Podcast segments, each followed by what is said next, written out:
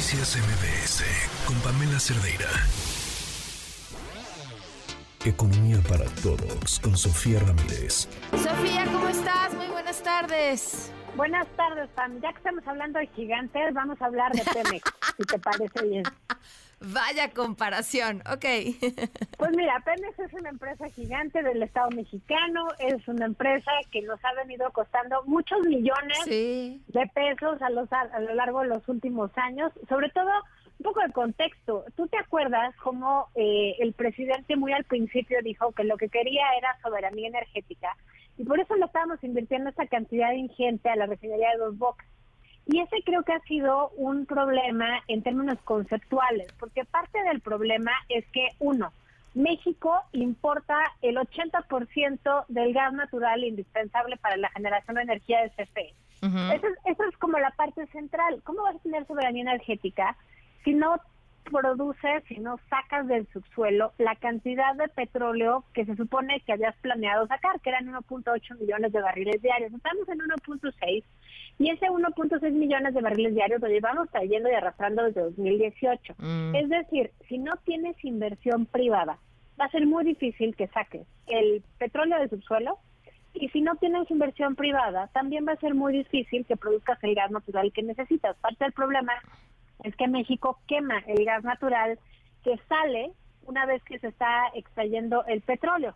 Entonces, hay varios rubros donde de entrada esto está eh, fuera de, toda tendencia internacional, donde realmente se trata de irnos descarbonizando. Claramente esto no ocurre de una de un año a otro, es más, ni de un quinquenio a otro, pero sí tienes que ir invirtiendo en la dirección correcta. Entonces, yo creo que la solución o la respuesta estaría en invertir sin duda en energía eólica y solar, transformar a Pemex en una empresa, híjole, tal vez de energía y no de petróleo, y no estamos yendo para allá.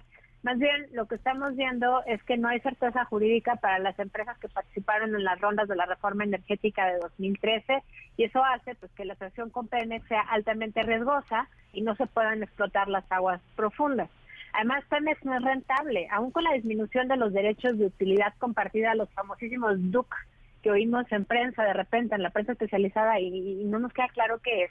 Bueno, pues es la cantidad de eh, pago que le hace Pemex, digamos, al, al gobierno mexicano y lo ha ido disminuyendo como una forma de estimularlo y no estar drenando la empresa. Sin embargo, pues la verdad es que en recursos naturales no renovables como el petróleo, pues en el corto plazo esto es muy complicado de solucionar simplemente con estímulos de no cobrarle tantos impuestos. Mira, para que te des una idea, en 2022, ¿tú te acuerdas todos los estímulos que se dieron a la gasolina, pues dice que para que fuera un control de la inflación por 400 mil millones de pesos, pues eso es equivalente un poquito más, de hecho, a todo el presupuesto que recibió el año pasado la CEP. Entonces, no es por meter cizaña, pero vemos cómo hubo un incremento en las carencias de eh, rezago educativo el año pasado.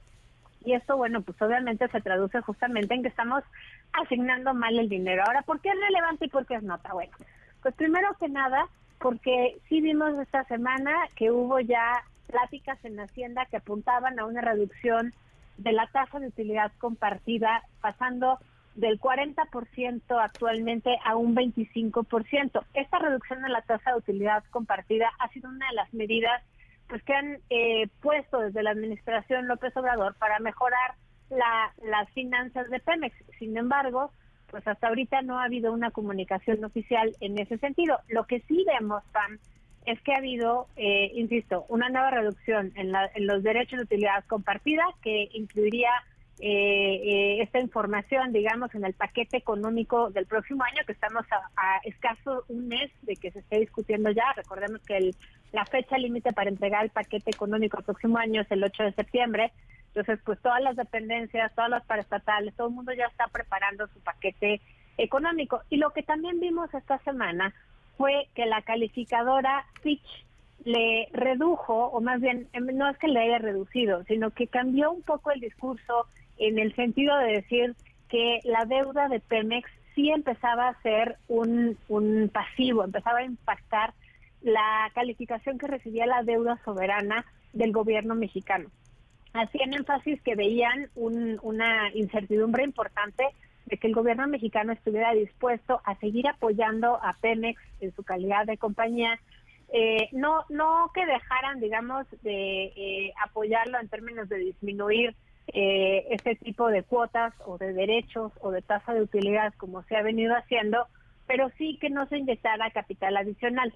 Esto, por supuesto, no es necesariamente una mala noticia. Es mala noticia que nos hayan dicho que la deuda de Pemex sí afecta en sentido negativo a la deuda soberana mexicana, pero no es mala noticia que no le metamos más dinero bueno a una empresa porque necesita una reestructura financiera más profunda. Entonces, creo que el resumen está en que en un mundo donde el petróleo todavía tiene altas fluctuaciones, el día de hoy pues vimos una ligera apreciación del petróleo, hay mucha incertidumbre porque hay posiblemente ya una recesión en Europa, posiblemente una ralentización más acelerada de lo que se esperaba en China, en Estados Unidos no, Norteamérica se sigue fortaleciendo, pero todo esto hace que haya fluctuaciones en el precio del petróleo, pues no es barato y si seguimos siendo un importador neto de eh, hidrocarburos, pues nos salen las cuentas muy caras, PAM, y no estamos invirtiendo ni en certeza jurídica, ni en inversión extranjera, ni en ayudar a que el sector privado se meta más a producir eh, energías, a, sacar hidrocarburos, a invertir en energías limpias. Y bueno, pues por lo pronto Pemex sigue siendo un, un pasivo, digamos, para el gobierno mexicano y para las finanzas públicas. Muy bien, Sofía, pues eh, sí, y, seguirá siendo mientras no haya otra, otra forma u otra estrategia de plantear las cosas. Como siempre, Sofía, muchas gracias. Gracias a ti, Pam. Hasta luego. Un abrazo. Noticias MBS con Pamela Cerdeira.